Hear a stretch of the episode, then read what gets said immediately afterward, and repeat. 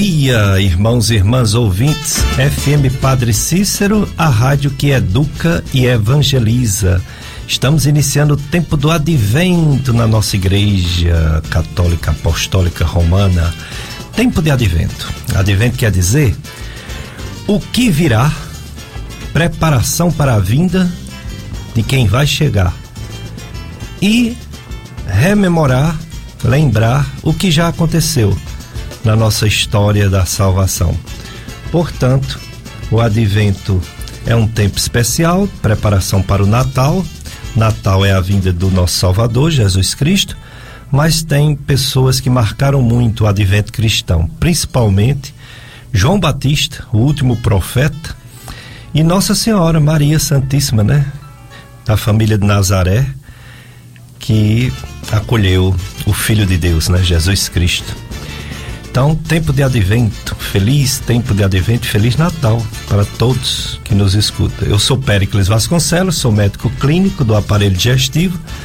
Estamos na frente do Dicas de Saúde há muitos anos. Estou aqui com Jossianberg, operador de som e áudio, e esperando o nosso convidado de hoje para falar sobre um assunto muito importante esse programa tem como objetivo promover saúde, bons hábitos de vida, boa alimentação, sem muitas gorduras, sem muitos açúcares, sem muitos doces, sem drogas, né? Sem muitos vícios ou vício nenhum, né? Principalmente o fumo e também o excesso de álcool. Esse programa tem como objetivo incentivar atividade física, atividade física para todos, qualquer idade, e também é, incentivar você que está com algum problema, procurar logo um médico e ele, por sua vez, vai encaminhar para outro, se for preciso, ou para algum profissional de saúde, seja um, um fisioterapeuta, seja um nutricionista, né? seja um, um fonoaudiólogo, enfim, toda pessoa que está com problema deve procurar ajuda para que esse problema não complique, né? não piore. Esse programa ele pode ser ouvido em outro momento. Nós temos os rádios net, você pode indicar para todo mundo, porque em qualquer local do nosso planeta Terra, planeta Terra, Jossenberg, devia se chamar planeta vírus, né? Como tem vírus, né? E esse agora, coronavírus, já tem uma tal de uma quarta onda aí espalhando pelo mundo, ainda bem que o Brasil está bem. Planeta vírus, ou então pelo menos planeta água, né? Que tem tanta água. Mas tudo bem, vamos de planeta Terra mesmo. então, se você quiser nos ouvir, é só baixar um aplicativo de rádios, por exemplo, Rádios Net e nos ouvir. Também tem o, o site do Tony Santos. Tony Santos é um radialista, faz o programa Som do Brasil no domingo à tarde aqui na FM Padre Cícero e ele tem um site clubesintonia.com. Clubesintonia.com é o site do Tony Santos e ele coloca um link Dicas de Saúde, os programas em podcast que você pode ouvir em outro momento. Tem também nossas redes sociais, YouTube. No YouTube tem os podcasts Gastroclínica Vasconcelos e tem também o podcast é, Dicas de Saúde. Então fica lá também para você ouvir a época que quiser, o dia que quiser, a hora que quiser. E tem a live, né? A live já está no ar. Pode colocar lá. FM Padre Cícero 104,5. FM Padre Cícero no Facebook. FM Padre Cícero 104,5 e já estamos no ar. A live também fica e aí você nos assiste, né? Vocês nos vê, eu, o Josian Berg e o convidado. Você nos vê na, no Facebook, na live e é, é fácil, é só entrar no Facebook e colocar FM Padre Cícero 104,5. Atenção, amigo e amiga da FM Padre Cis, faça sua contribuição ainda nesse mês de novembro e participe de um sorteio de um lindo quadro do Sagrado Coração de Jesus. É isso mesmo. Fazendo sua doação financeira até o dia 30 deste mês, novembro, Você vai participar do sorteio de um lindo quadro do Sagrado Coração de Jesus. O sorteio acontecerá no dia 1 de dezembro, às 11h30 da manhã, no programa Mais Amigos com Gerlândio Ângelo. Mais informações, ligue para o número do Clube de Amigos, 3512 5824. 3512 5824 é o Clube de Amigos. Aí lá você fala quando você telefonar e eles dão todos os detalhes, né, dessa promoção. É, o apoio cultural é da Jéssica Decor. Jéssica Decor, tudo para deixar seu ambiente mais lindo, aconchegante e cheio de personalidade. Condições especiais de pagamento com parcelamento em até seis vezes no cartão. Jéssica Decor. Siga no Instagram, arroba, underline, Jéssica Decor. Fica na Avenida Carlos Cruz, 1704, bairro Franciscana, aqui no Juazeiro. Contato do WhatsApp é 997260144. Repetindo, 997260144. É, Jéssica Decor um novo conceito de decoração. Clube de Amigos da FM Padre Cícero, juntos somos mais amigos. E o coronavírus, hein? Falou em vírus, tem que falar do Covid-19. Como eu falei, tem uma, uma, uma variante nova que invadiu a África. Ela já passou aqui pelo Brasil, não pegou, graças a Deus, assim como a Delta não pegou, mas ela pode voltar. Esse é o problema, né? Se voltar. Por isso que a gente deve continuar atento. Aqui no, no Juazeiro, a média de mortes continua estável, em torno de uma morte por semana. Essa semana, mais uma vez, uma morte. Semana passada também, uma. Uma morte. Em relação a casos novos, a média dia 13. Semana passada era 10. Olha aí, um aumento de 30%. E no número total de pessoas contaminadas, nós temos apenas duas pessoas internadas em hospital, graças a Deus. Semana passada era mais, era cinco. Mas em compensação, o número de pessoas em isolamento domiciliar já chega a 48, com as duas internadas, 50 pessoas com Covid-19 diagnosticada no Juazeiro do Norte. E semana passada era só 27. Olha aí, um aumento de 85%. O que está acontecendo aqui está acontecendo no restante do Brasil. Aumentando um pouquinho o número de casos, porque aumentou a taxa de contágio mas a mortalidade não está aumentando, graças a Deus. Ou seja, essas variantes, elas não são tão letais quanto aquela a primeira, né? Ou então a vacina protege de casos graves, né? Então existe essa possibilidade também de da vacina estar no, protegendo a, a população, porque muita gente se vacinou. É, e muita gente mesmo se vacinou aqui no Ceará, no Brasil, infelizmente no mundo houve um relaxamento. É, e talvez por isso que o, a Europa voltou a ser um grande centro da, da infecção, que a gente chama de epicentro. É, o, o número de, de vacinados, de, vamos botar assim, total, né? Duas doses, já é 74, mais de 74% da população brasileira, 158 milhões, mais de 158 milhões. E ao menos uma dose, mais de 132 milhões.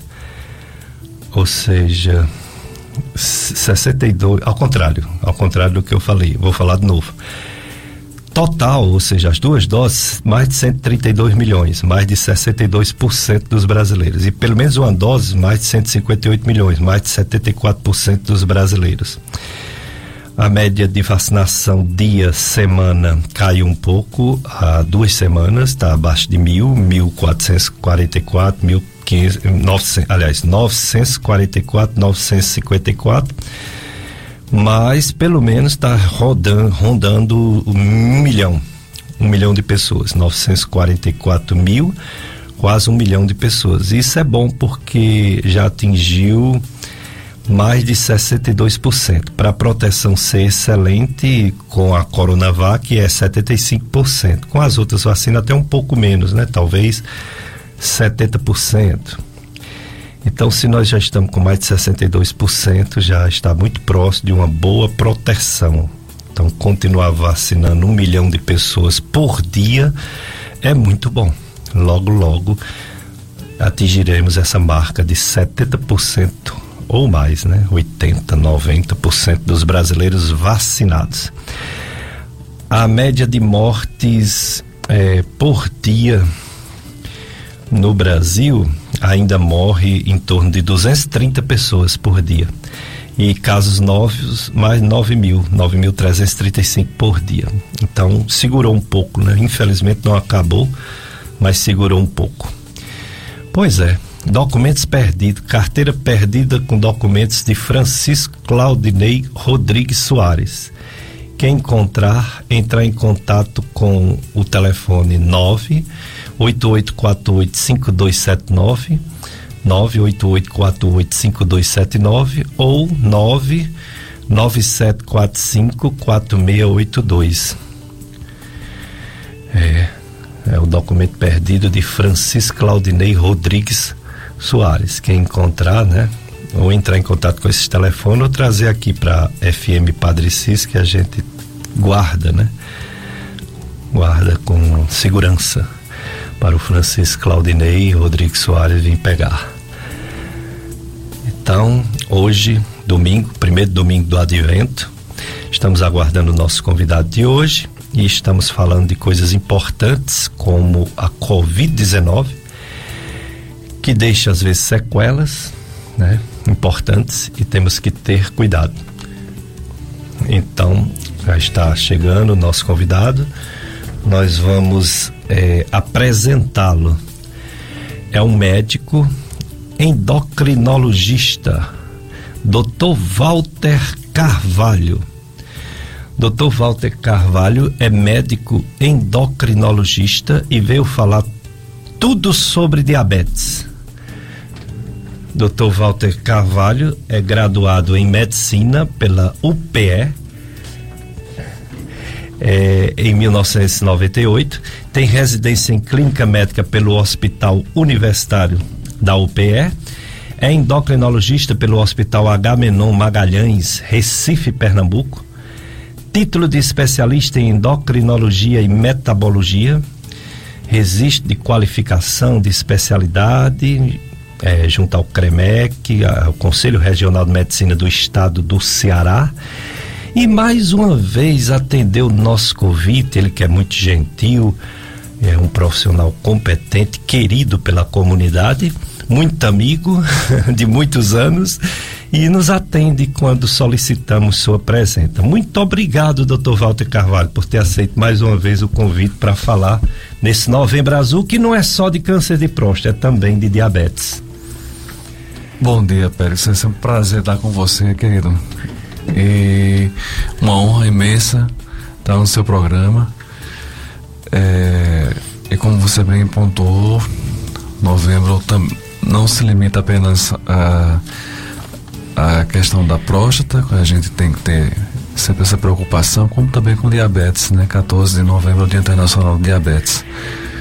E no ponto de vista de, de de saúde pública, o diabetes tem uma importância grande nesse ano, sobretudo por conta desse período no qual a gente está vivendo. Houve um, um, aumento imenso, exponencial da, da doença, tanto do ponto de vista de prevalência, número de casos, como também do ponto de vista até de mortalidade, né? 2020, 2021, é, houve um aumento na ordem de quatro vezes o número de, de pessoas diabéticas e houve um aumento da mortalidade também significativa do ponto de vista é, de complicações agudas. Então, é, é, um, é, uma, é um período que é duplamente valioso do ponto de vista de lembrar a, a, a enfermidade, pelo fato dela ser não só extremamente prevalente, como é, hoje em dia ela mata mais do que já matava, tanto do ponto de vista de complicações crônicas como agudas também. É muita coisa, né? Quando a gente olha assim, estatísticas que não são nem, nem exatas, uhum. é umas estimações, né? Sim, sim, sim. 7% da população brasileira. Ora, se o Brasil tem mais de 200 milhões de pessoas, tem mais de 14 milhões de diabetes. Sim. Se o Juazeiro tem mais de 200 mil pessoas, tem mais de 14 mil diabéticos. É muita coisa. Verdade, verdade, Pérez. E, e pensar que 50% dos casos de diabetes não, não são diagnosticados. Isso na, na literatura americana. É, eu creio que no Brasil isso seja bem mais significativo. Talvez 30% a 40% sejam diagnosticados e 60% a 70% não sejam. Até porque o diabetes mais prevalente, que é o tipo 2, que é mais comum depois dos 45 anos, às vezes ele tem, ele tem um retardo de 5 a, a, a 10 anos de diagnóstico. O diagnóstico é sempre mais, na, maior, parte das vezes é mais tardio. Desculpe. Não, tudo bem.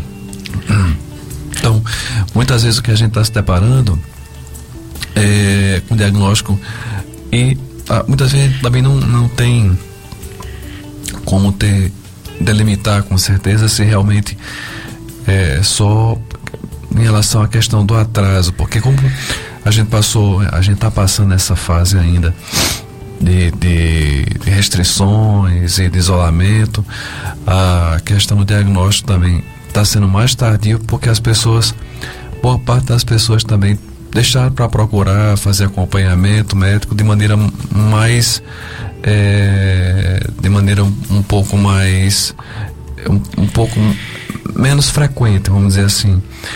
E o estilo de vida também se modificou mais, as pessoas começaram a ficar mais sedentárias. Houve um tempo que as academias ficaram todas fechadas, enfim, vários fatores contribuíram também para para a doença ela progredir e ela aumentar do ponto de vista também de, de acometimento populacional, de prevalência, né?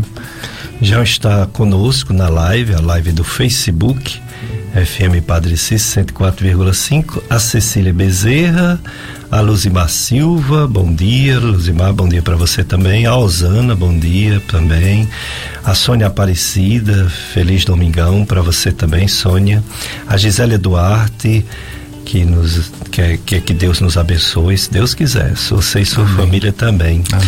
Ela diz que é minha paciente, gost, pergunta saber se eu, se eu gostei do bolo de milho, ai meu Deus do céu.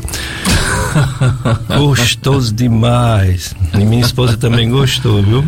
Ela nem pode comer muito, porque quem faz bariátrica, quando come uma coisa doce, uma coisa assim, muito gordurosa, né? Uhum. Pode dar aquele dump bariátrico. Sim, né? sim, é verdade. Mas é muito saboroso. Um bolo de milho, ai meu Deus, coisas de milho é, é, é bom demais. então, obrigado, viu, Gisélia? E Marilene Melo também está conosco. Doutor Walter, tem dois tipos, né? Ou talvez até mais, mas é, os mais famosos é o tipo 2, que atinge mais adultos, uhum. e o tipo 1, um, infanto juvenil do, do, tempo que você veio aqui para hoje, tem alguma novidade sobre causa? O que causa o diabetes? São diferentes essas duas doenças? É a mesma doença em faixa etária diferente? Uhum. É, na maior parte das vezes, o diabetes que a gente se depara, o diabetes tipo 2, que realmente surge após os 45 anos de idade, e ele corresponde em média a 85 a 92% dos casos de diabetes, né? O diabetes tipo 1, ele é bem menos prevalente do ponto de vista populacional. E o interessante, é que o diabetes tipo 2, na realidade, ele é uma doença que tem uma, uma carga genética até bem mais importante que o diabetes tipo 1 do ponto de vista de desenvolvimento, né? Uma doença do ponto de vista genético, ela é poligênica, tem vários genes que estão associados. Uhum. E o diabetes tipo 1, é, embora seja uma doença menos comum, ela é muito mais grave. Porque o acometimento pancreático, inicialmente, ele chega a mais de 90%. Por isso que muitas vezes é uma uma doença que tem apresentação aguda, abrupta, grave, do ponto de vista de, de, de intervenção. Crianças, muitas vezes, com um quadro infeccioso, elas começam, principalmente crianças pequenas, elas desidratam muito rapidamente, precisam ir para o hospital, fazer administração de soro na veia, parenteral. Existem várias outras formas de diabetes, né? O, o, o diabetes, na realidade, se a gente for resumir do ponto de vista de causa, é a deficiência da produção da insulina. Uhum.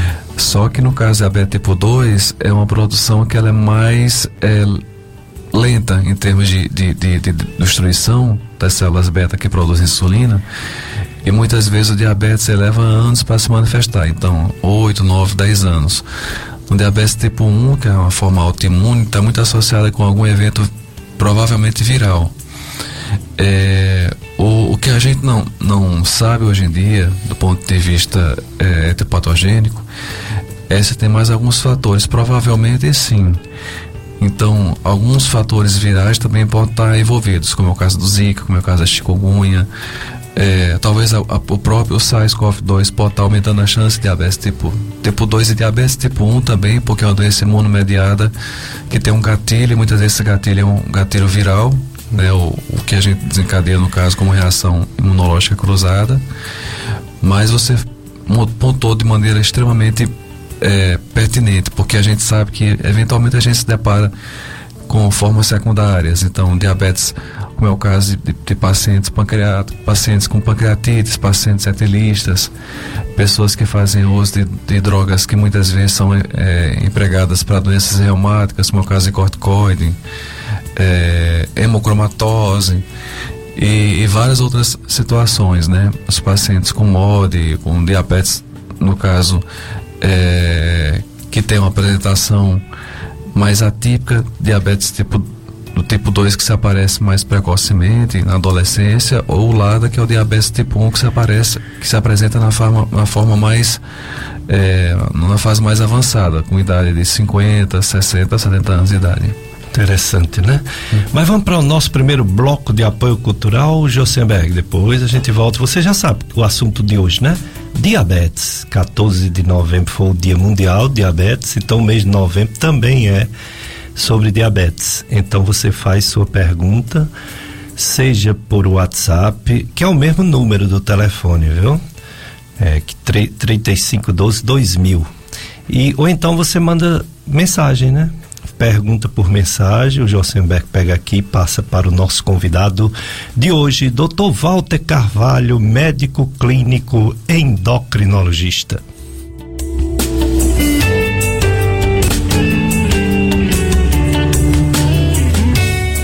FM Padre Cícero, a rádio que educa e evangeliza. Hoje o assunto é novembro azul, mas não é mais câncer de próstata, é diabetes. 14 de novembro, Dia Mundial de Diabetes.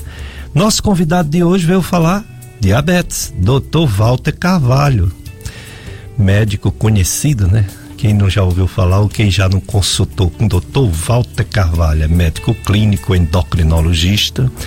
Ele vai dizer direitinho os locais de atendimento, até onde eu sei, é ali na Endoclinic é, que fica na rua São José, em frente à Provida. Tem outro local de atendimento, doutor Walter? Só lá?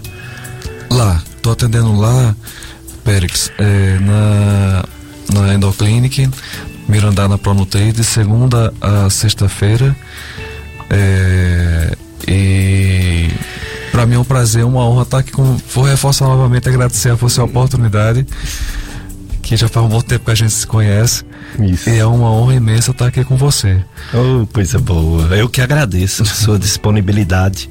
A Cícera Santos, que é lá da Vila Mirage, ela está aqui também, a, a, nos acompanhando na live, dizendo que Deus nos abençoe. Você também, viu, Cícera Santos? Você e sua família.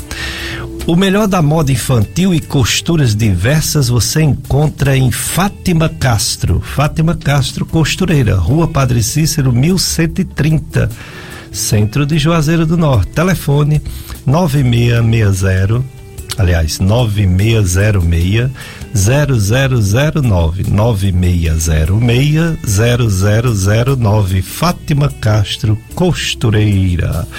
É, o assunto hoje diabetes já tem uma pergunta para o Dr. Walter. Deixa eu só baixar aqui o Skype, né? O Skype ele gosta de, de fugir, né? Mas eu encontro. Skype, Skype, pronto, encontrei. Aqui está. É, a, a nossa ouvinte, Maxilena, ela faz uma pergunta interessante porque finalmente é reconhecido que a maioria das doenças tem um fator psicossomático, emocional que influencia. Mas especificamente o diabetes, que é o que a Maxilene pergunta. Existe um diabetes que é emocional, doutor Walter? Boa pergunta. Existe um, um, uma, uma dúvida muito comum em relação à questão da, da, da questão da influência psicológica sobre a, o surgimento da doença. Na verdade, não. Na realidade, o diabetes é muito é, influenciável por mudanças de comportamento em relação à questão de controle. Então, quando a gente está com, com uma certa situação de estresse, de ansiedade, e agora eu creio que praticamente toda a humanidade está vivendo uma situação de estresse muito grande até hoje, né? É. Então, o diabetes tende a piorar. É tanto o diabetes como a, a hipertensão, doenças coronarianas e outras enfermidades que meu amigo Dr. Pérez tem muito mais intimidade como eu, como doença é, do, do, ponto de vista de é, psicossomática, como doença é, intestino irritável ah, e outras enfermidades que aqui no momento a gente não, não tem como se aprofundar, como fibromialgia, é, insônias, insônia. O diabetes, na realidade, ele não causa, mas ele pode agravar. A, a desculpa, a, a, ansiedade, o distúrbio de ansiedade, ele não causa o diabetes, mas pode agravar a, a, evolução e o comportamento da doença, no ponto de vista de controle, né? Isso é que é, que é sabido. Hum, muito bem. É, em relação a, a, a causa, multifatores, como o doutor Walter acabou de dizer, então existe uma prevenção quando o paciente é diagnosticado com pré-diabetes, ele pode fazer alguma coisa para não desenvolver o diabetes ou ele só pode adiar? Quais são as medidas para adiar ou prevenir o diabetes, Dr. Walter? Uh, o mais importante hoje em dia é a mudança do estilo de vida. Então, evitar o sedentarismo, praticar atividade física, é, não só atividade física é, em ambiente fechado, como ambiente aberto. Eu geralmente sugiro muitas pessoas quando vão fazer algum tipo de atividade física façam aquelas que têm mais prazer, têm mais motivação. Uhum. Então a gente estava até conversando agora em relação à questão de futebol. Você gosta de fazer atividade física em coletiva, futebol, vôlei, faça. Academia, faça. Então hoje em dia é, a importância do ponto de vista de prevenção, está associada com evitar o sedentarismo, começar a fazer uma atividade física e manter essa atividade física e manter o estilo de alimentação mais saudável possível. Comer mais fibra solúvel e insolúvel, mais legumes, folhas, saladas e evitar mais a ingesta de açúcares industrializados, né? sobretudo é, refrigerantes, massas. É, não que se vá cortar por completo, mas se puder reduzir 80% a 90%, sobretudo no dia a dia, é recomendável, né? O mais importante hoje em dia em relação ao diabetes tipo 2, que é a mais prevalente, que é a mais comum, é procurar perder peso. Então, perder peso é o tratamento mais importante. Emagrecer, é, ela, a, o emagrecimento está associado não só com a redução do, do, da, do do risco do ponto de vista de evolução do diabetes, como também de outras enfermidades. Mas a gente tem como prevenir. Né? A, a prevenção hoje em dia está mais associada com mudança de estilo de vida. Legal, muito importante, né? Atividade física, alimentação adequada, perder peso, né? Tratar todas as alterações que descobre no corpo, como por exemplo pressão alta, Sim. né? É, triglicerídeo o, alto, colesterol o, alto. O que a gente sabe também é que alguns fatores de risco também estão associados com diabetes, não só a questão do peso, como também a hipertensão é fator de risco, né? O HDL baixo, menor que 45, é, na mulher menor que 55 no homem, o LDL acima de 160, é, histórico de, de, mulheres que tiveram filhos grandes na gravidez, então, que a gente chama de, é, de bebês macrosocos, bebês grandes, que são é, acima de 4,5 quilogramas, histórico também familiar, um parente primeiro grau, mãe, pai, irmão. É, então todos esses fatores de risco também estão associados, questão de bebida alcoólica. Então são, são vários fatores. É verdade, vários fatores. Agora, sobre a alimentação. É, tem gente que acha que só é carboidrato, só é açúcar, só é doce, só, só é para evitar o próprio açúcar, mel, balinhas, bombons, chocolates. Existe carboidrato que não são esses, né? Existe Sim. carboidrato nos alimentos do dia a dia, né? Sim. Fala um pouco sobre o, isso. Os carboidratos que a gente ingere mais no dia a dia, sobretudo aqui no interior do Ceará, é, que no caso seria o cuscuz, a tapioca, né? É, tem um índice glicêmico muito alto. É, a tapioca, por exemplo, tem um índice glicêmico maior do que o próprio pão, então ela é mais rapidamente convertida em açúcar. É uma coisa que a gente, na nossa região tem nutricionistas profissionais maravilhosos e que geralmente sempre é bom manter o acompanhamento conjunto, né? É, é, bom lembrar o papel e importância do nutricionista e sempre se recomenda fazer uma alimentação mais diversificada. Então, vai comer um carboidrato, com um carboidrato que seja pelo menos mais saudável. A gente tem aqueles põe na região macaxeira, quando a gente vai um pouquinho mais para perto, como a gente vive na região de fronteira, aqui com, com a Paraíba e Pernambuco, a gente tem inhame, uhum. né, a batata doce. Esses carboidratos, eles são mais saudáveis porque eles são mais complexos. Então, é, a absorção deles é mais lenta. Então, se puder, e aqui é uma coisa que eu acho também que é muito culturalmente aceita, é, comer a carne de sol com a macaxeira ou com um ovo, é mais saudável até que comer o pão ou a tapioca, né? E se for dar é, preferência ao alimento mais um carboidrato, como é o caso do pão ou da tapioca, comer principalmente o pão integral ou tapioca pelo menos que tenha que não, não, não tenha açúcar, não tenha leite de coco, nem tenha principalmente leite condensado, mas principalmente uma proteína, um queijo coalho ou um ovo, no caso, né, em pequenas quantidades. Porque, de fato, Petsa, boa parte do, dos alimentos que a gente ingere são carboidratos. Até mesmo o, o nosso arroz com feijão é carboidrato. E é uma, uma combinação fenomenal. É. Eles se complementam do ponto de vista de, de valor nutricional. Mas a, importan a importância também é aumentar a quantidade de fibra, né? Quando for comer, aumentar a diversificação do alimento, comer, é, no caso, no café da manhã, se for comer um carboidrato simples, aumentar um pouco mais a quantidade de proteína, se for no almoço do mesmo jeito. Então, e manter sempre é, um, um, equilíbrio do ponto de vista de, de, de quantidade de, de, de, carboidrato e proteína. E, se possível, se já tiver o diabetes diagnosticado, manter o acompanhamento conjunto. Né, com nutricionista, com clínico, com um endócrino, com diabetólogo, uma pessoa que tem experiência no tratamento do diabetes.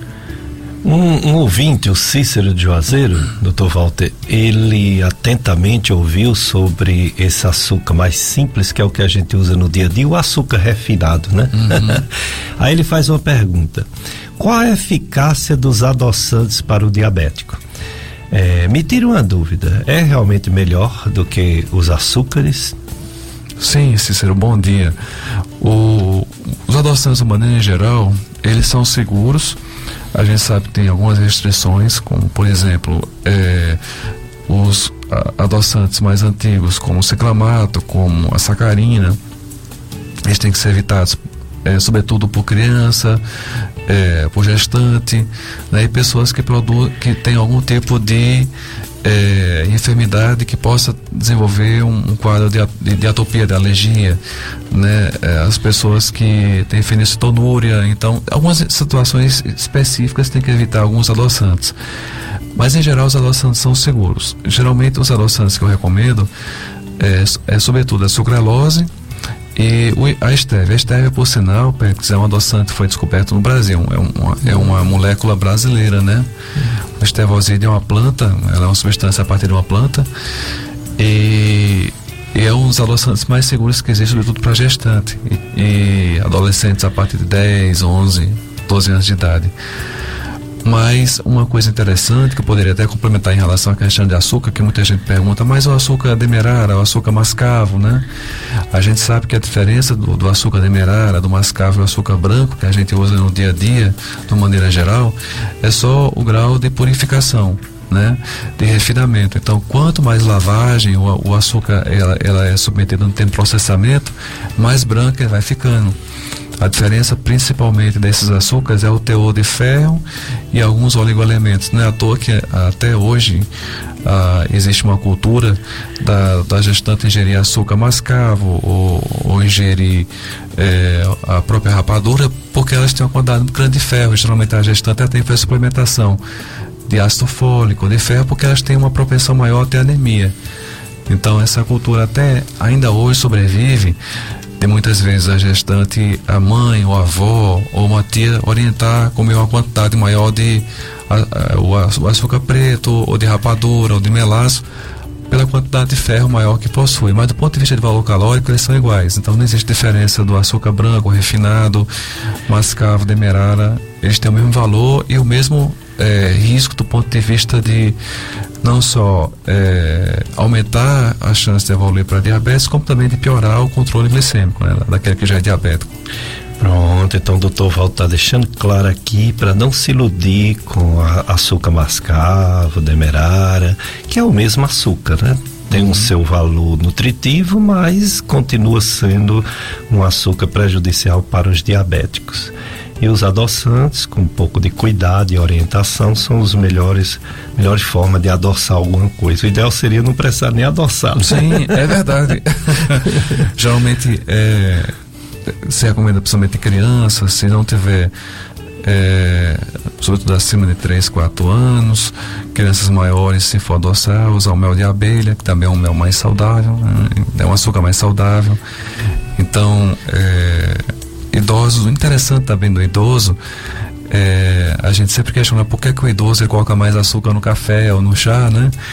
É porque a, a gente imagina que só o ouvido, o, o, os ouvidos e os olhos envelhecem, mas a língua também envelhece, as papilas gustativas. Então, com o passar do tempo, a densidade de papila gustativa ela vai caindo quando vai chegando a uma certa idade, é muito mais comum a gente ver um idoso colocando muito mais pimenta, colocando muito mais sal e colocando muito mais açúcar nos alimentos, porque também o paladar deles vai ficando menor.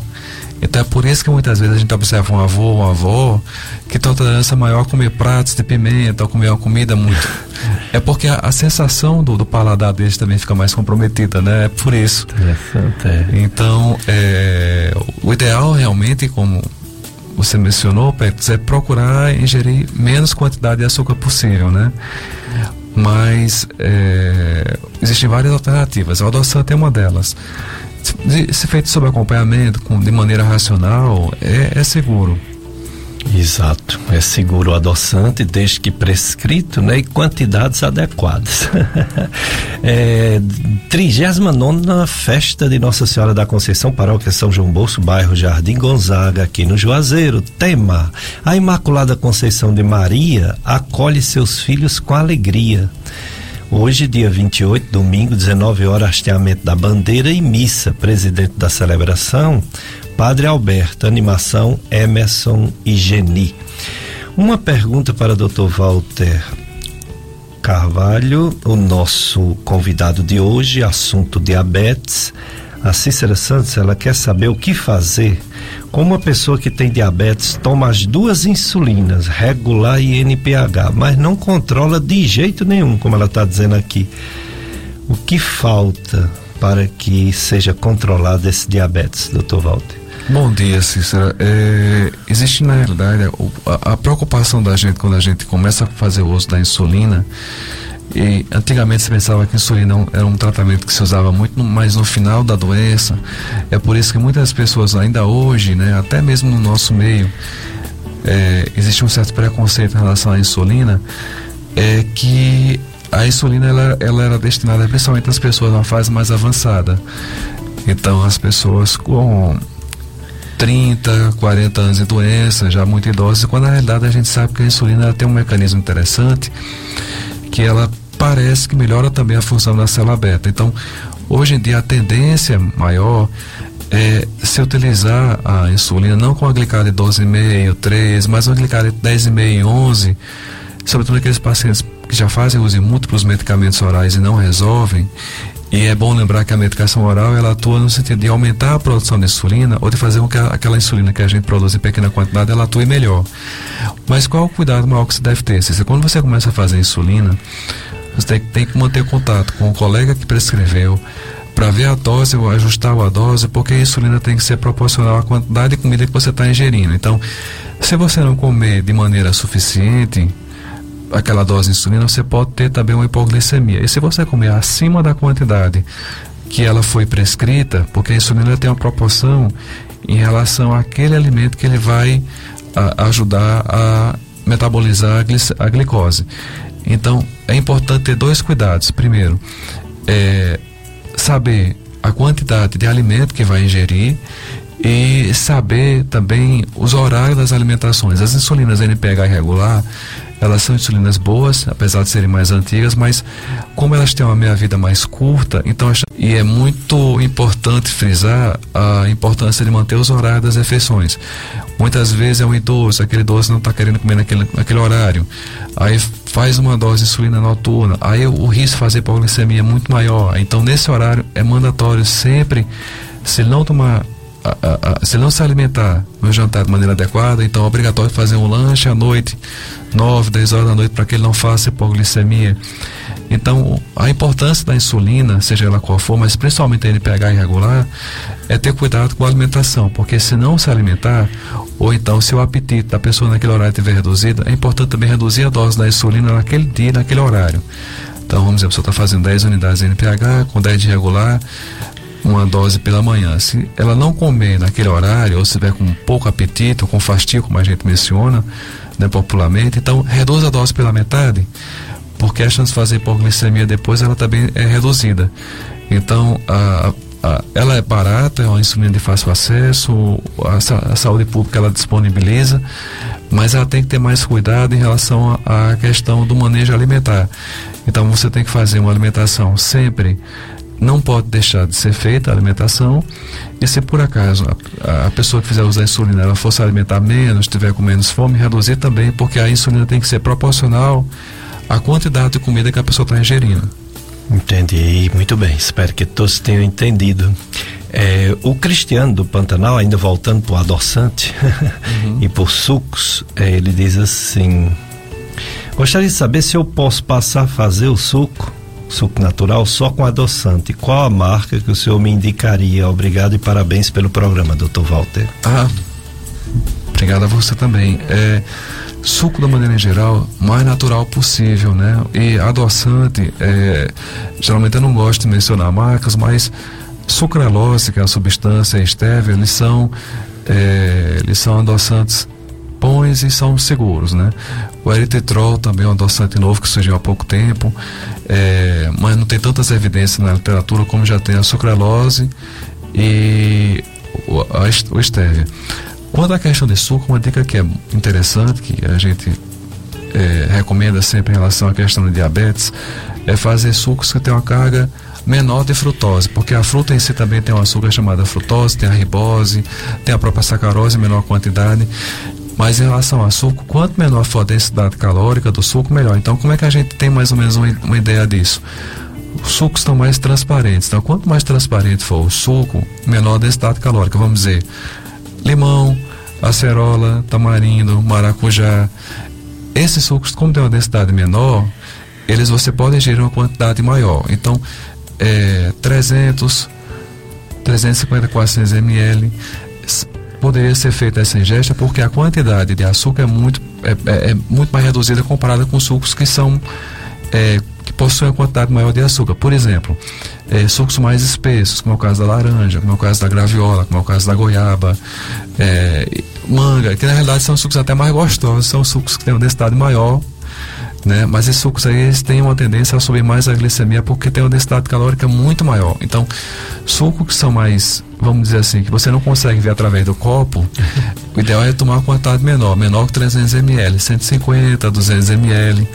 Então, e, e a adoçância de uma maneira geral, eu sugiro sempre, como o Dr. Pérez muito bem pontuou, a quantidade é, mínima suficiente. Então, se você for colocar adoçante, colocar aquela quantidade que o, o, o, o paladar já começa a identificar o açúcar, não necessariamente aquele que fica muito doce.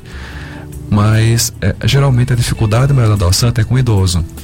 Porque como a gente sabe que adoça, o, o, idoso, como a gente mencionou há pouco, ele tem uma, uma, uma densidade de papila na língua muito mais reduzida, Então, é, se ele tem um hábito de já tomar, por exemplo, café ou bebida quente, porque é o adoçante mais interessante em relação à bebida é bebida quente, porque boa parte dos adoçantes, eles são termoláveis, eles mudam com a, a temperatura. Então é por isso que muitas vezes a gente bota muito mais adoçante no café ou no chá do que no suco, porque ele muda a percepção do, do, do sabor do adoçante. Então geralmente sucralose ele é muito termo, é, termoestável, não é termolável e é por isso que você usa muito a sucralose para manufatura, para elaborar bolos, tortas que vão para o forno, né? Essa mais estável, temperaturas mais altas. Isso, então estamos aprendendo tudo sobre o manejo, né, de alimentação de quem é diabético ou quem tem pré-diabetes, né, e não quer ficar diabético, com o Dr. Walter Carvalho, endocrinologista, e a festa de Nossa Senhora da Conceição é na área pastoral Imaculada Conceição, Santa Sé Crato.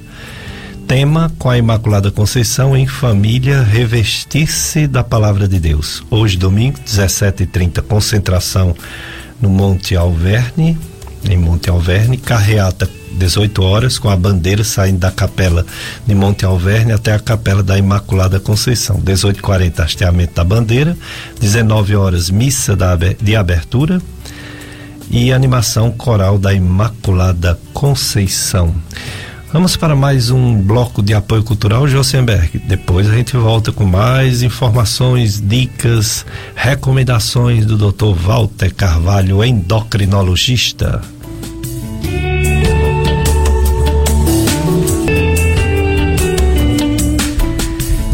Festa na igreja, que coisa boa, né?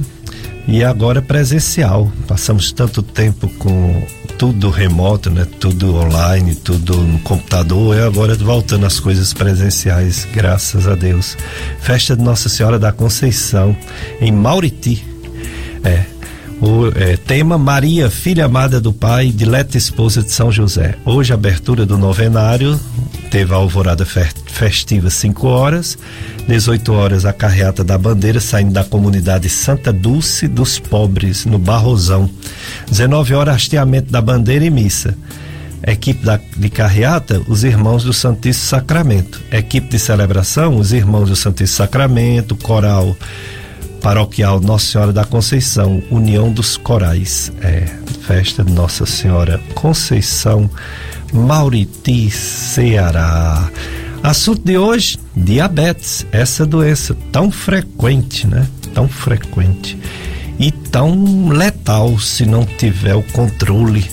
Depois de dos acidentes cardiovasculares, infarto, AVC, derrame, trombose, depois do câncer, é a doença que talvez que mais leve pessoas a hospitais, que mais leva à mortalidade, a é, consequências irreversíveis, como por exemplo cegueira, né?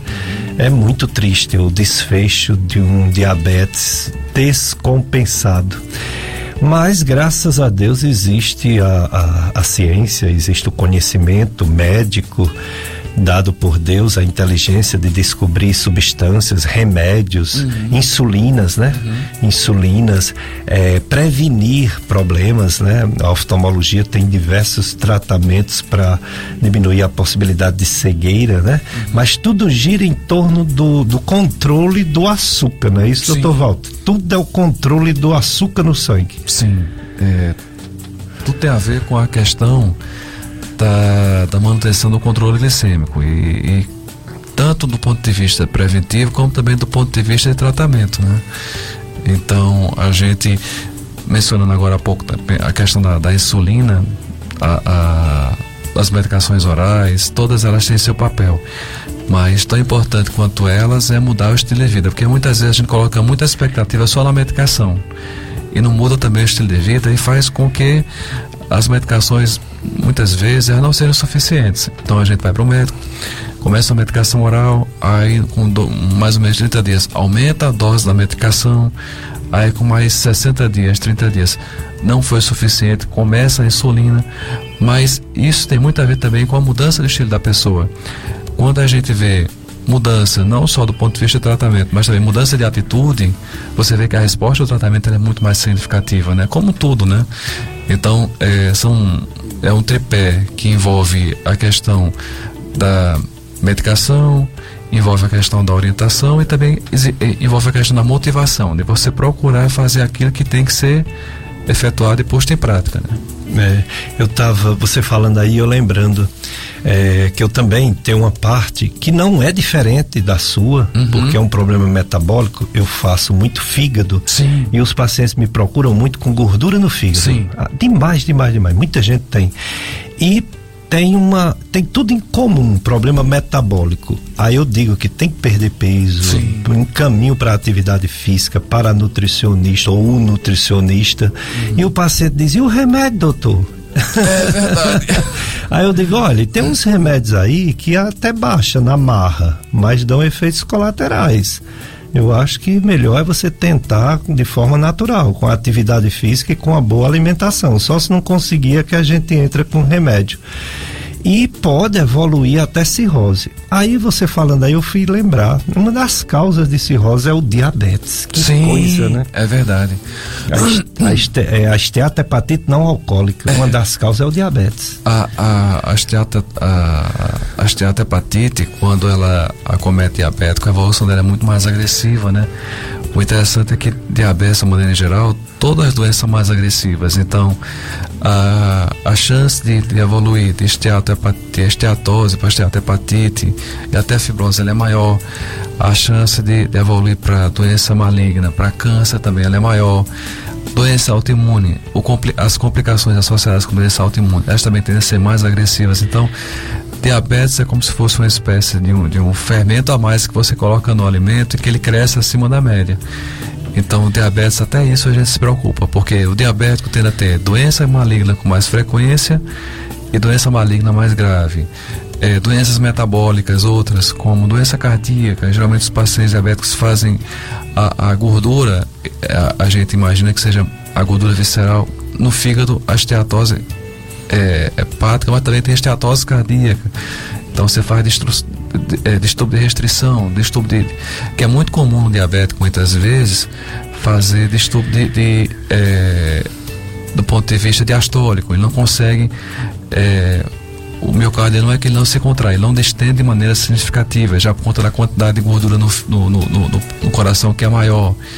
Então, na realidade, é um problema que agrava outros problemas, né? Então, o diabetes é, é, uma, é, é um motivo a mais para a gente gente preocupar-se e, e, tratar de maneira um pouco mais é, agressiva do que se tratava antigamente. Porque interessantemente é isso também. Hoje em dia, há, um tempo atrás, há mais ou menos uns 10, 15 anos atrás, o tratamento do diabetes pelos guidelines ele era recomendado muito passo a passo, step by step. Hoje em dia a gente sabe que não. Hoje em dia o diabetes tem uma forma um pouco mais grave de diabetes, com uma glicada acima de 8,5, pessoas com sobrepeso já começam dois, três medicamentos simultaneamente. Então, a tendência do diabetes muitas vezes é, é ser tratada hoje em dia como hipertensão. Então, cardiologistas, nefrologistas, clínicos de maneira geral, que têm uma experiência boa com hipertensão, sabem que hipertensões mais graves, elas tendem a ser abordadas da mesma maneira mais agressiva, começando com dois, três medicamentos e não fazendo aquele escalonamento. Começa a medicação, 15 a 30 dias pede para a pessoa retornar, faz um mapa ambulatorial simples, ou um mapa é, ponto de, de avaliação com exame, é, com monitoramento ambulatorial da pressão com mapa, é propriamente dito, mas se faz a mesma coisa hoje em relação à hipertensão que está se fazendo com diabetes. Formas mais graves de hipertensão já começa poli, polifarmácia, já começam dois, três medicamentos simultaneamente. E diabetes também é do mesmo jeito. E isso também não se limita só à medicação, mas também a mudança da vida como um todo, né? Então, hoje em dia as pessoas que têm diabetes, a gente tem que investir da, da mesma maneira como se fosse até mesmo um paciente coronariano quando ele tem acima de 50 anos. Então, tem que ter metas mais agressivas, LDL mais baixo. Hoje em dia tem algumas evidências da LDL abaixo de 70. Então, é, cada vez mais as metas para o diabético estão ficando mais e mais rigorosas do ponto de vista de objetivo, né? Hum, Muito bem. É a evolução do tratamento com descobertas e aqueles que são mais difíceis de controlar, não conseguem atingir as metas só com exercício e boa alimentação, vai necessitar de ajuda farmacológica, né? Remédios, seja oral ou seja subcutâneo, né? Que são uhum. as insulinas. Mas tem um, um áudio, né? Isso tem dois logo. Vamos pro primeiro áudio, Jossenberg, para o Dr. Walter.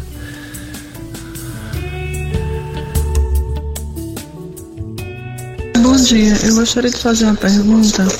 É, se a gente quebrar o jejum pela manhã, né? O a, primeiro alimento, a a se consumir no café da manhã. O ovo cozido ou, o abacate. Então, é, faz alguma diferença na questão do, do índice glicêmico, que se você colocar é, um pouquinho de aveia, linhaça na sua alimentação durante o dia.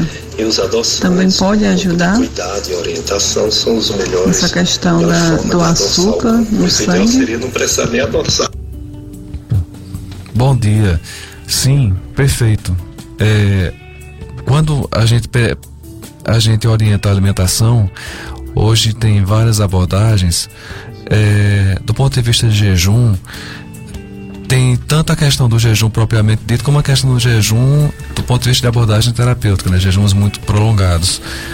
Mas, de uma maneira geral, hoje em dia a gente pelo menos recomenda que é, o café da manhã é a refeição mais importante do dia, né? Já tem algumas evidências apontando que realmente a, a primeira refeição é a mais importante. E, se possível, ingerir uma quantidade maior de proteínas também, porque ela aumenta, no caso, a, a, dificulta a absorção de açúcares mais simples e a questão da linhaça foi a linhaça e foi o azeite, né?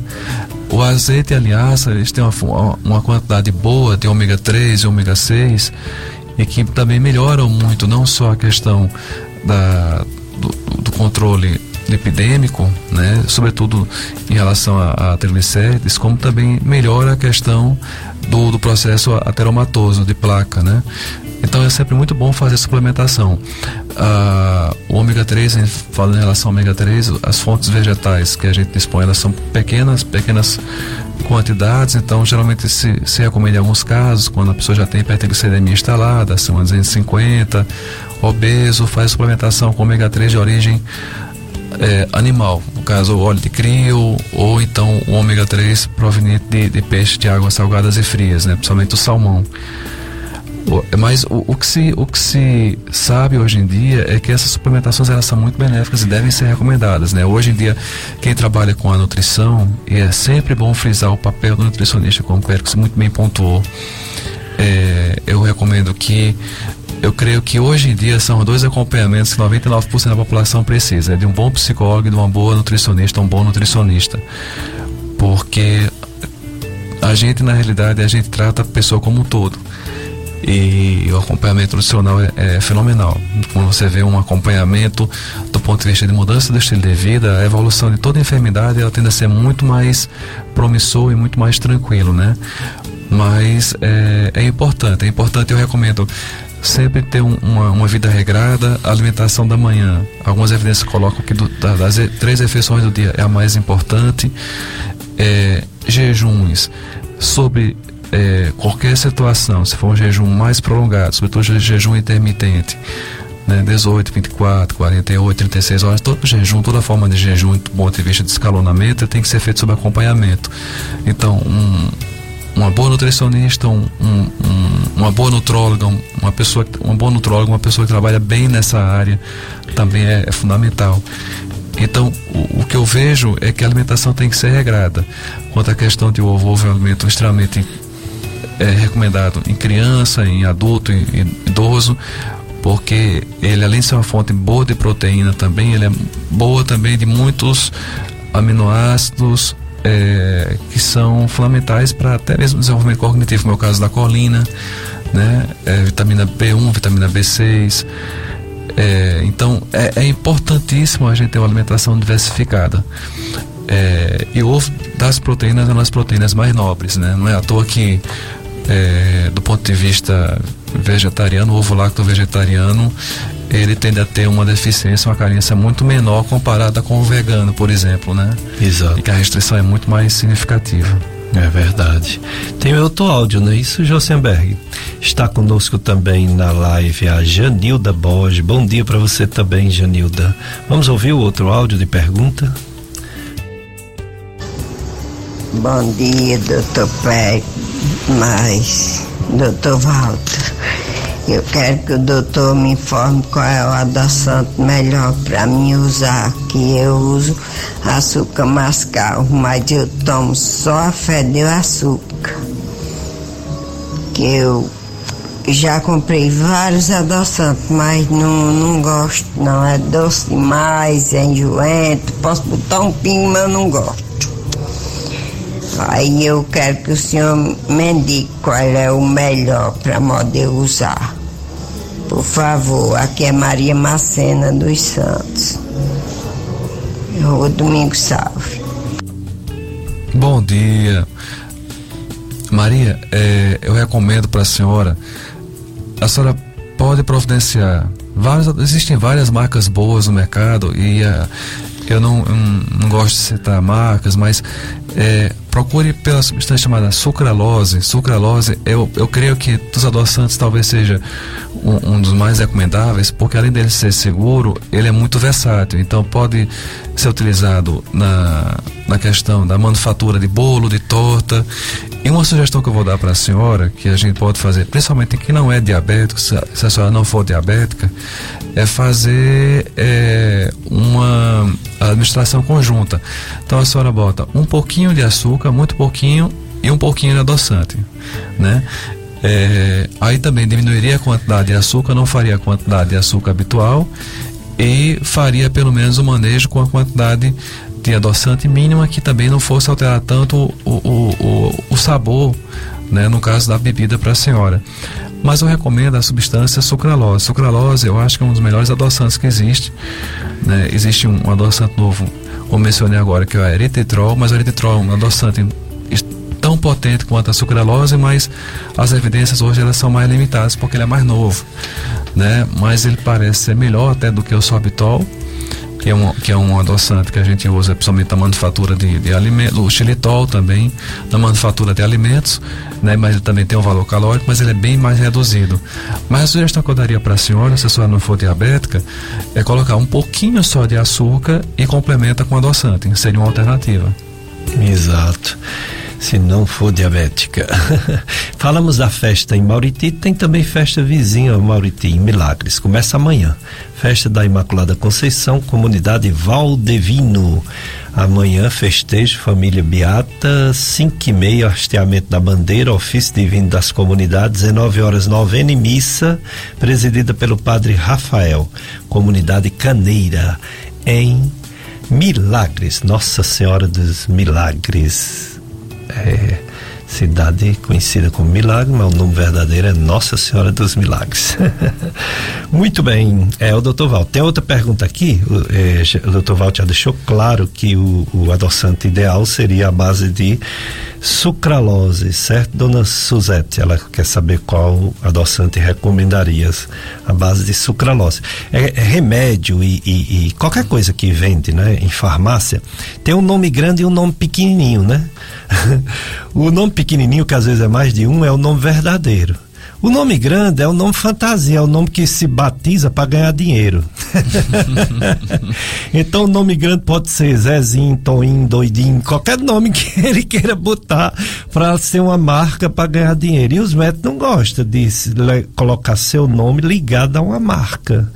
E é proibido, viu, pelo Conselho Federal de Medicina prescrever remédio que for por rádio, por televisão, Sim. por jornal, uhum. por revista, seja o que for, redes sociais, a gente pode no máximo dizer o nome genérico, o uhum. nome científico, né? Uhum. Mas não o nome comercial, viu, dona Suzete? Agora ela quer saber se o dela glicemia dela, que deu 127. Ela não disse se foi na veia ou, ou, ou no dedo, né? Uhum. Deu, deu 127. Ela quer saber se é pré ou se é diabética. É boa pergunta. É, uma coisa que a gente se depara geralmente no dia a dia em relação à glicemia capilar, que é aquela glicemia que é feita na ponta do dedo e que pode ser também coletada em outros locais. Em criança pequena, quem não trabalha hoje em dia mais com criança, mas com a parte de, quem trabalha com endocrinopediatria, até no, no, no lobozinho da orelha, aqui também se faz avaliação da glicemia, glicemia capilar, né? É, o, o, a glicemia capilar em relação à glicemia venosa é em torno de 15 a 20 miligramas por decilitro em relação à glicemia venosa. Então, se a glicemia do dedo deu 120, vamos dizer que tenha sido o dedo. Então, a glicemia venosa, a gente é, pressupõe que esteja 15 a 20 abaixo desse valor.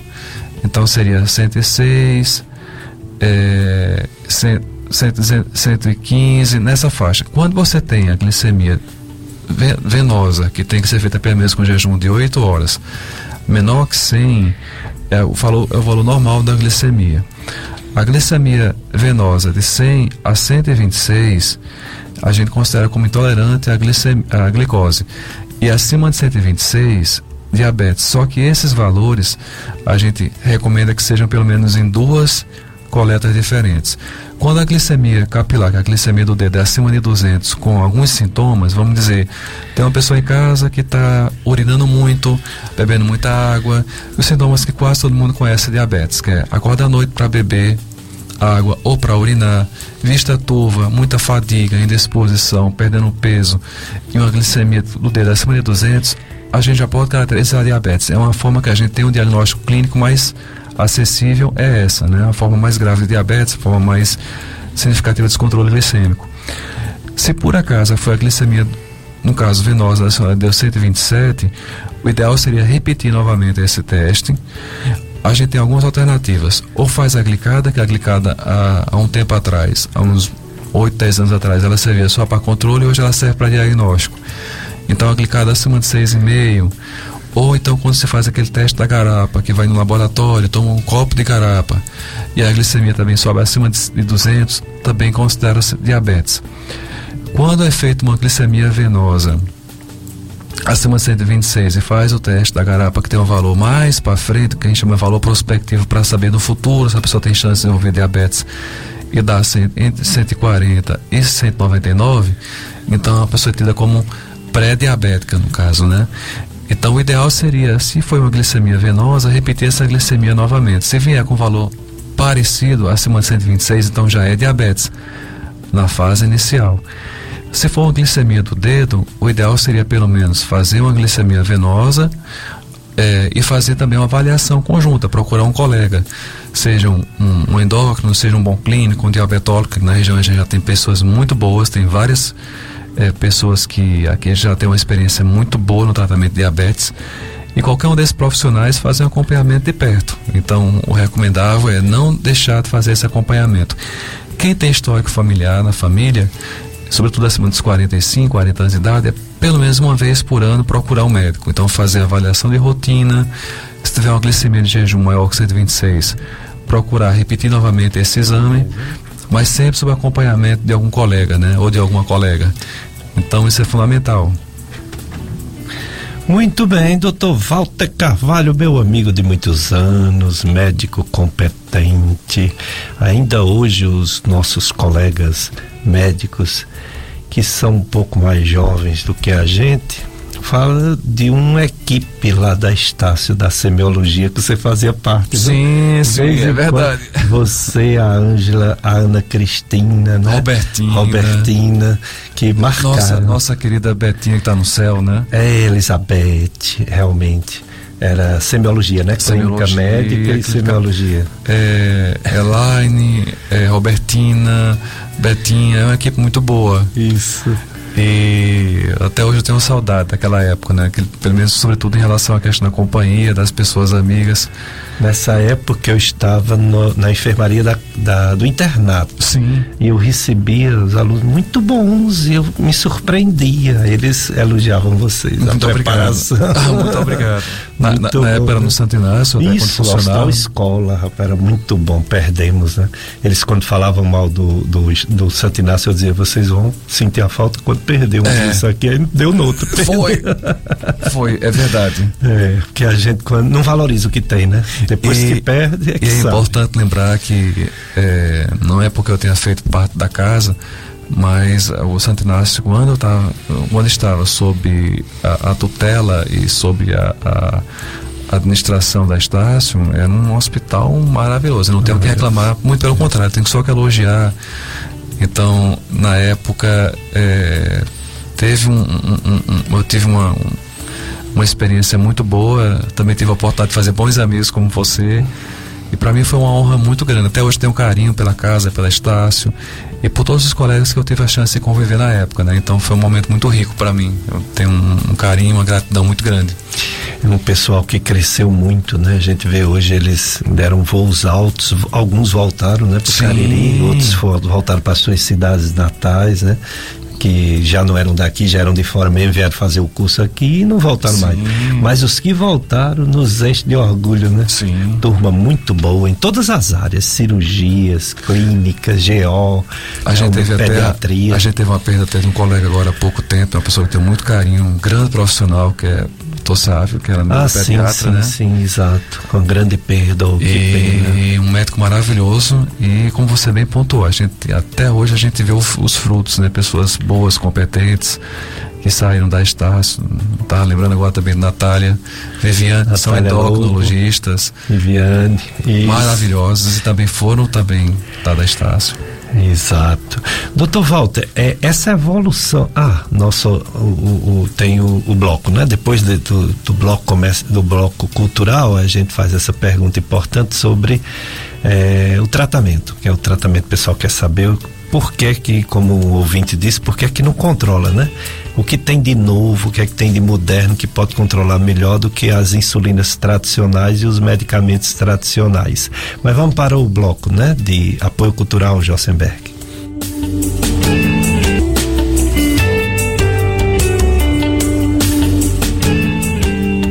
Dicas de saúde para você viver melhor com o Dr. Walter Carvalho, médico endocrinologista, diabetes. É, nove, novembro azul também é de diabetes. Você pode fazer pergunta, como muitos já fizeram, fizeram, estão fazendo. 3512 2000 Utilidade pública. O senhor Maciel Costa dos Santos, residente na rua Coronel Raul, número 309, bairro Pio 12, aqui no Juazeiro, está procurando uma oportunidade de mercado de trabalho. Maciel Costa dos Santos. Ele está disponível para as áreas vendedor, panfletista, office boy e fábrica de sandália. Telefone de contato 98844 2467 98844 2467. É, tem outro aqui também, o senhor Hamilton Leite da Silva, ele também está procurando trabalho. Hamilton Leite da Silva. Ele reside na rua Capitão Domingos, número 36, bairro Limoeiro, aqui no Juazeiro.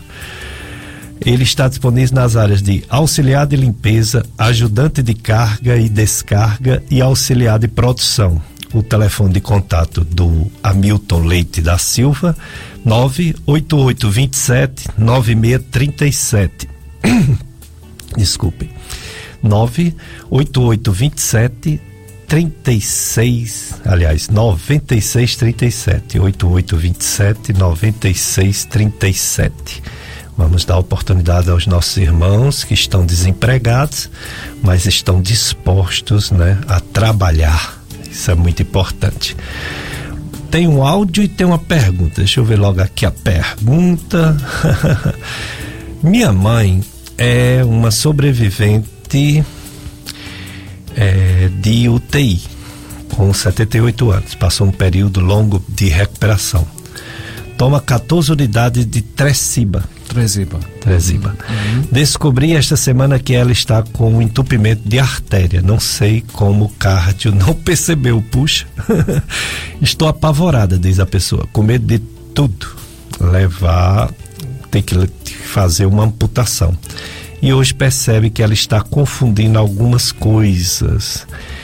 Isso é esperado por conta do próprio diabetes tipo 2, esses fenômenos de entupimento de, de, de artéria, do, das pernas, de confundir as coisas, memória. Doutor Walter Carvalho. Bom dia. É, diabetes é uma doença que ela, ela é, envolve muita coisa. Então, a gente resume as complicações do diabetes em dois grupos, né? As complicações microvasculares e as macrovasculares. As microvasculares, que todo mundo já tem uma certa noção, seriam as complicações associadas com a perda da visão, que seria a retinopatia, seria o comprometimento da função renal. A causa mais comum de insuficiência renal é, é diabetes associada com hipertensão. São as duas causas mais importantes. E de amputação não traumática também é o diabetes. E as complicações macrovasculares, falando agora em relação à questão da artéria das pernas, provavelmente é uma artéria da perna que deve estar comprometida, né? Ela tem 78 anos de idade, então ela também tem um, provavelmente deve ter um cometimento macrovascular. Então a doença ateromatosa do diabetes, ela é sempre mais agressiva. É, e o interessante é que muitas vezes, como é uma doença que ela, ela é multissistêmica, e ela comete várias artérias ao mesmo tempo, então muitas vezes obstruções elas são mais graves. Então, é, a questão desses sintomas que ela mencionou foi em relação à perna ou foi em relação ao coração?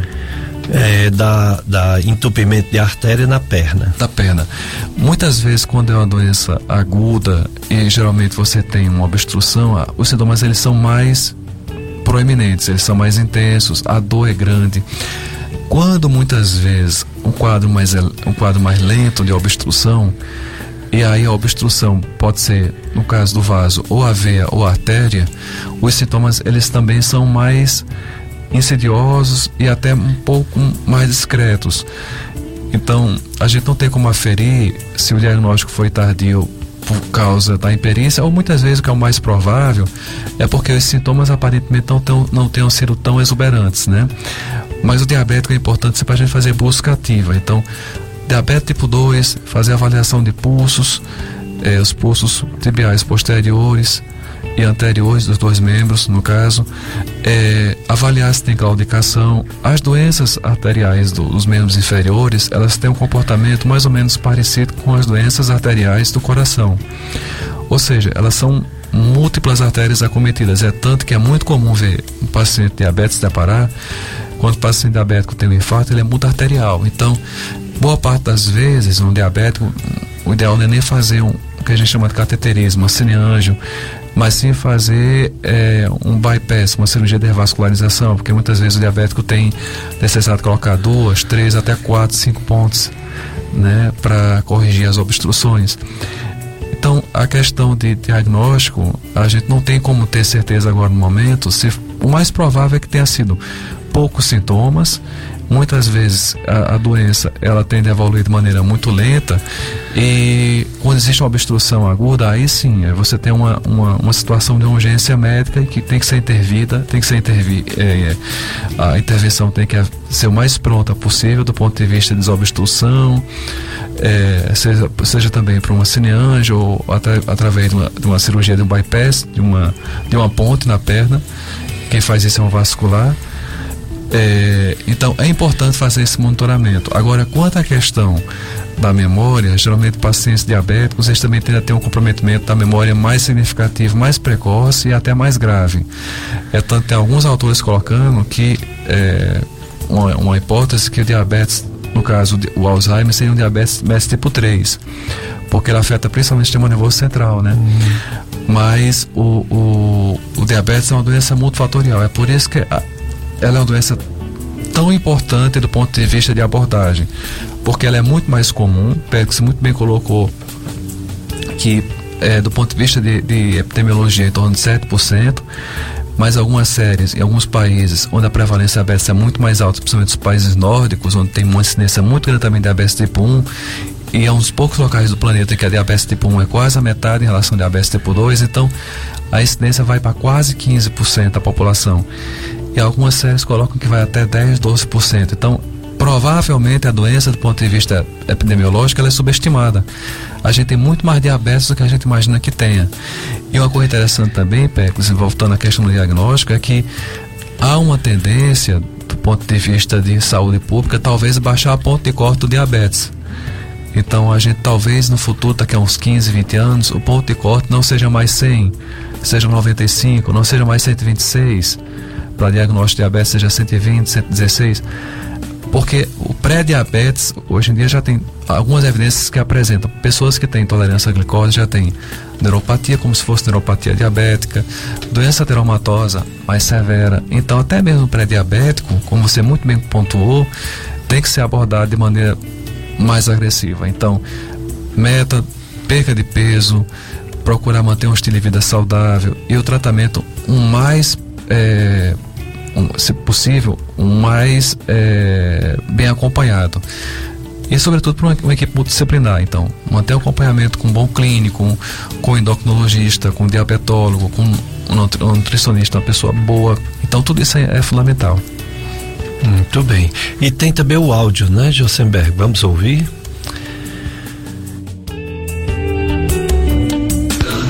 Bom dia, doutor Pérez.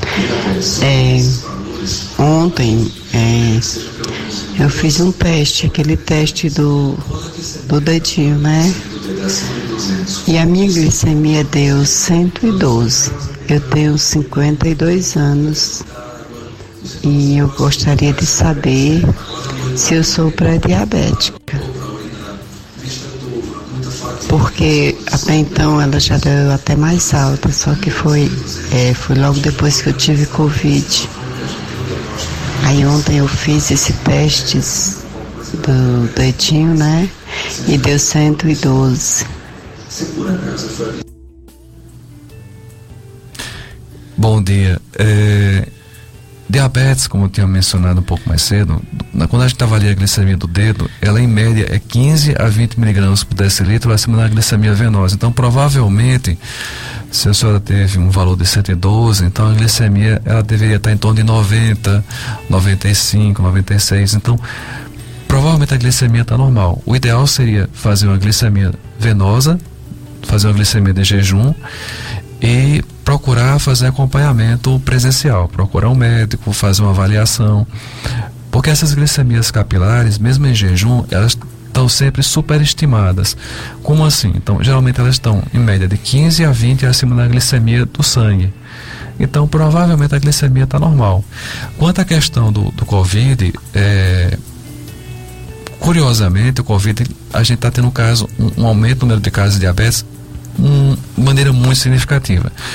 Então, assim, é uma coisa aparente que a gente se depara no dia a dia do consultório, do atendimento ambulatorial, mas as evidências também apontam que houve um aumento significativo de diabetes e que a gente não consegue, até o momento, definir quais são os fatores mais é, intrinsecamente associados, quais são as causa, se está realmente associada com a questão do, da própria infecção viral, do estilo de vida que, se foi, que foi modificado, as pessoas mais sedentárias, comendo muito mais calorias porque ficaram mais tempo reclusas em ambiente domiciliar, ou então se o próprio vírus também ele desencadeou o aumento também da diabetes. Até mesmo essas vacinas também existe algumas evidências apontando um, um surgimento maior de diabetes após as vacinas. A gente não sabe. Tudo isso é especulação.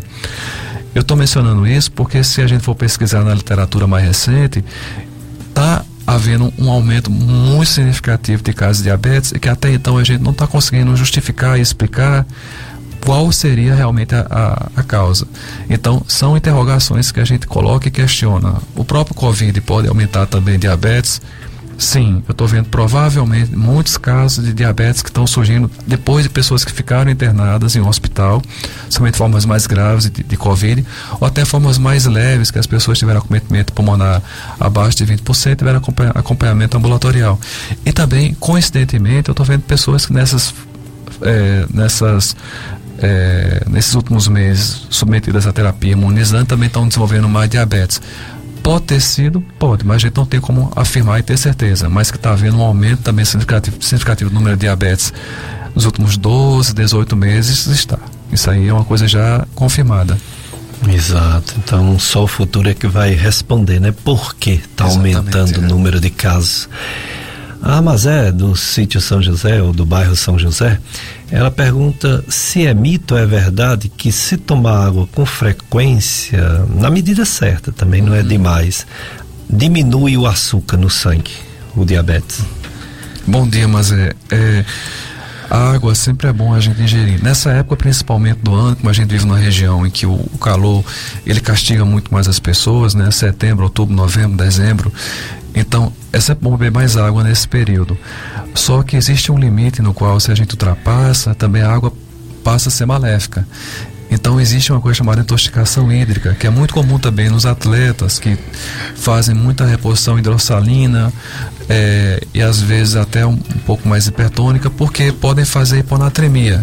quando a gente tem um sódio muito baixo, às vezes pode ser medicamentosa, antidepressivo e muitas vezes pode ser também por conta do, do excesso de, de de, de, água que a gente faz no dia a dia, que a gente chama de polidepsia. E que também pode dar intoxicação. Então, tudo é prejudicial se for feito de maneira excessiva, até mesmo a água. Hum. É, um dos riscos do diabetes, doutor Walter, em vez de ser o aumento do, da taxa de glicemia e todas as complicações, é ao contrário, é a queda da glicemia. A hipoglicemia é um evento, é uma emergência médica perigosíssima para quem sofre. E tem medicamentos que pode causar isso, além da insulina, né? O pessoal tem medo de insulina para não ficar fraco, né? Não cair a glicose. Mas tem uns medicamentos aí que o nome genérico é glibenclamida, sim. né? Que eles podem causar nessa né? e, e, ainda é prescrito pelos médicos? Sim, sim. Na atenção básica também a gente vê muito na, na, na, na saúde pública porque na saúde pública, infelizmente, a gente não tem muitas opções, né? Embora seja uma medicação que ela funcione do ponto de vista de redução de glicada, de melhora do controle glicêmico, são medicamentos que dão muito mais hipoglicemia. E, infelizmente, na atenção básica, sobretudo na atenção básica, a gente tem pessoas maravilhosas, profissionais médicos, a, é, agentes de saúde, enfermeiros, né? A, a, gente tem pessoas muito boas. O problema, muitas vezes, que a gente não dispõe é do arsenal. Então, as medicações são muito limitadas. E no caso é, das, das sulfonilureias, como é o caso da glimeperida, ou a benclamida, ou a glicazida, elas dão muito mais hipoglicemia. Existe até uma situação que é importante sempre lembrar quando a pessoa for fazer uma avaliação de rotina, principalmente na atenção básica, e for falar com o médico, e tiver um, dia, um diagnóstico de diabetes recente, mencionar que também tem alergia à sulfa.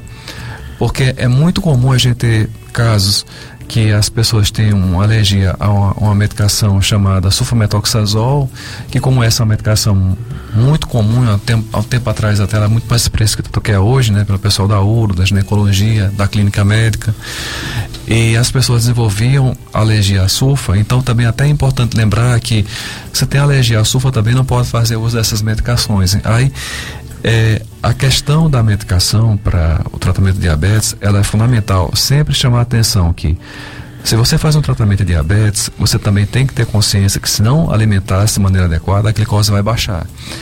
Então, se você tomar dose muito alta da medicação para o diabetes, naquele dia você vai comer pouco, então reduza a quantidade de alimentação, se estiver com fastio, muitas vezes a pessoa está saindo um quadro infeccioso, que aí nesse caso já muda o contexto, muitas vezes tem que tirar a medicação oral, passar para a insulina em um certo determinado momento que ela é mais segura. Mas aí é um quadro infeccioso mais leve, sem febre alta, apenas inapetência. É bom orientar sempre as pessoas a reduzir um pouco a dose da medicação também, porque aumenta a chance de hipoglicemia.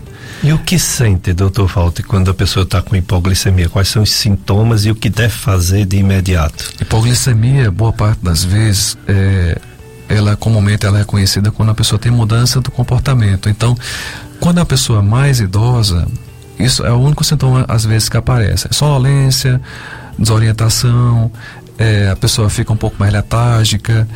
Então, isso é a mudança mais comum. Quando as pessoas são mais jovens, os sintomas tendem a ser mais exuberantes. Então, geralmente, é, um, uma, ou vômito, ou é, desmaios. Os sintomas da hipoglicemia variam muito de acordo com cada situação, mas geralmente são mudanças bruscas da consciência, a pessoa tem um quadro de desorientação abrupta e essa desorientação abrupta ela melhora muitas vezes com a ingesta de alguma coisa mais calórica. É, é importante lembrar, é, o teu programa é maravilhoso pelo fato de ser um, um, um programa que tem um valor de saúde pública fenomenal. Então, algumas dicas eu sempre gosto de chamar a atenção está diante uma pessoa com hipoglicemia em casa, está desorientada, está torporosa, não consegue ingerir nada líquido, então pega um mel de engenho, ou pega um mel de abelha, ou pega, faz uma, uma é, açúcar com, a, com a água, uma quantidade pequenininha, e passa na gengiva da pessoa. Isso aí muitas vezes vai diminuir a chance da pessoa tomar líquido e aspirar e fazer que a gente chama de pneumonia aspirativa. Então, tá desorientado, não dê líquido para a pessoa, não dê suco, não dê refrigerante, porque isso realmente a gente pode fazer quando a pessoa ainda está consciente e a pessoa consegue conversar e se comunicar. Mas se a pessoa estiver desorientada, não faça isso, porque você pode já, já levar outro problema. Então, o que é, que é mais fácil? Pega uma coisa com uma consistência mais espessa, leite condensado, é, mel, passa no dedo e na gengiva da pessoa. O, o que é mais interessante da hipoglicemia é porque ela é fácil de diagnosticar. Porque do jeito que a pessoa tende a cair o estado de consciência, quando a pessoa ingere alguma coisa mais doce, a consciência ela regride de maneira muito mais rápida, né?